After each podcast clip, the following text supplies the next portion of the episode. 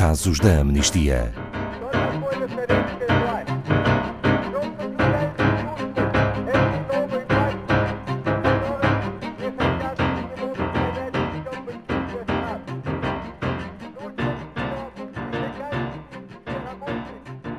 No final de 2020, a Amnistia Internacional promoveu mais uma vez o maior evento de ativismo do mundo, a Maratona de Cartas.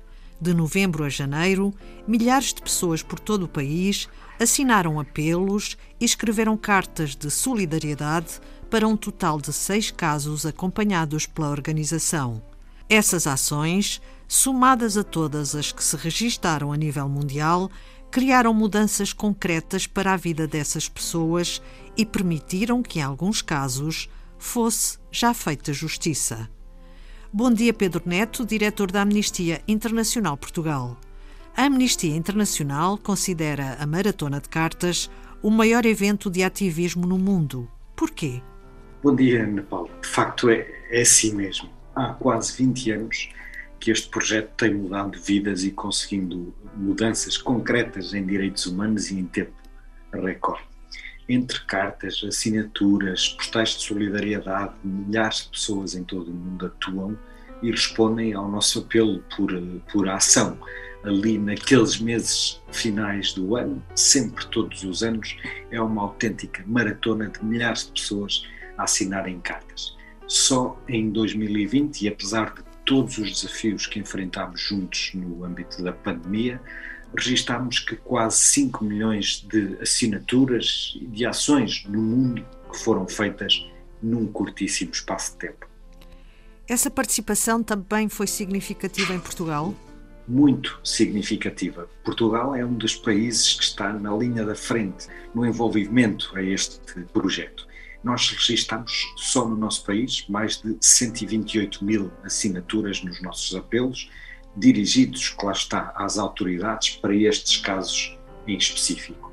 E mesmo apesar da pandemia, este foi um número superior à edição anterior deste projeto, que foi em 2019. Enviámos mais de 2 mil mensagens de solidariedade para cada um dos casos, isto além das assinaturas das petições no total, foram milhares as pessoas que participaram, desde as estruturas locais da Amnistia Internacional, centenas de escolas, universidades, centros de formação, associações, coletivos, juntas de freguesia, empresas, famílias, muita gente participou e se envolveu neste evento. Falámos de todos esses casos aqui no programa Casos da Amnistia, na Antena 2, no final de 2020. Mas poderia recordá-los rapidamente, Pedro Neto?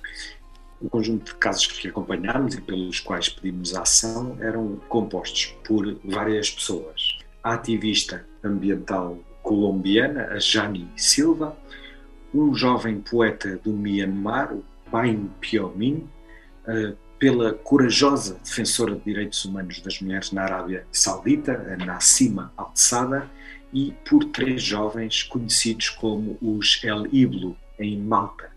Também trabalhamos pelo defensor de direitos humanos no Burundi, Germain Rukuki, e pelos jovens estudantes turcos que fazem parte do grupo de solidariedade LGBTI+.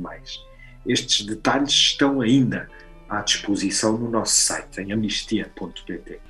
Desses casos, Paing Piomine, Germain Rukuki e Nassim al-Saddah estavam injustamente presos. Houve, entretanto, algum desenvolvimento? Sim, as assinaturas de cada caso foram sendo entregues às autoridades e em diferentes partes do mundo, ou então entregues em reuniões em embaixadas cá em Portugal, ou enviadas mesmo por correio registado, ou entregues diretamente a cada um dos seus alvos. Por isso, todas as assinaturas foram fundamentais para o trabalho de pressão às autoridades. E é com muita alegria que partilho com os ouvintes que o jovem poeta e estudante de Myanmar, Pain Pyo-min, já está neste momento em liberdade. Também que Nassima Al-Sada será libertada em junho. E neste momento estamos a aguardar a decisão do Tribunal de Recursos sobre o caso de Germain Rukuki e estamos otimistas quanto a esta decisão. Mas não foram só estas pessoas que foram impactadas, as suas famílias também.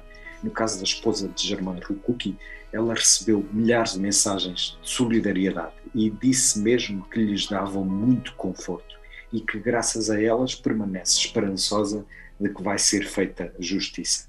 Também Musa, um dos filhos de Nassima, disse estar completamente maravilhado com a quantidade de mensagens de apoio dirigidas à sua mãe que eles receberam, mas também a ele próprio e que continuam a chegar.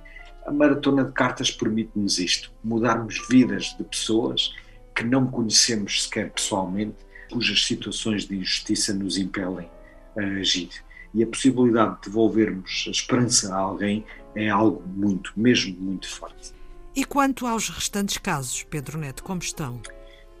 No caso dos jovens do El Iblo 3, as mais de 19 mil assinaturas foram entregues na Embaixada de Malta, em Lisboa. Atualmente aguardamos pelos desenvolvimentos da justiça nesse país. Já no caso dos jovens turcos, os, os elementos do grupo de solidariedade LGBTI, aguardamos pelo desfecho da última audiência em tribunal e ela irá decorrer em julho. Também aí todas as assinaturas continuam a ser entregues pela Amnistia Internacional na Turquia e também neste caso estamos otimistas. E por fim, o caso da Jami Silva. Enviámos mais de 21 mil assinaturas para o Ministro do Interior na Colômbia e recentemente a própria entidade responsável pela proteção desta ativista indicou-nos que as medidas que estão em vigor para a proteger estão a melhorar. Já a Jani Silva fez questão de nos deixar uma mensagem especial e para todas as pessoas que agiram em sua defesa. E pode partilhar essa mensagem? Claro, e, e vou citá-la, porque não podia ser mais direta sobre o impacto deste projeto. E passo a citar: Agradeço à Amnistia Internacional porque a campanha tem sido muito boa. Estou muito agradecida pelas cartas do fundo do meu coração. Esta campanha manteve-me viva. Foi o que impediu que me matassem, porque sabem que vocês estão atentos. Fim de citação. E isto é uma prova muito forte de que ninguém pode subestimar o poder que milhares de assinaturas têm. É um gesto muito simples para cada pessoa, mas que em conjunto com outras pode produzir um efeito concreto na vida de alguém e assim tornar este mundo um lugar melhor e mais justo para se viver. E é por isso que apelamos a todas as pessoas que agiram que não fiquem por aqui, a todas as que só nos estão a ouvir agora, que se juntem a nós. Continuaremos a fazer a diferença. Obrigada, Pedro Neto, diretor da Amnistia Internacional Portugal.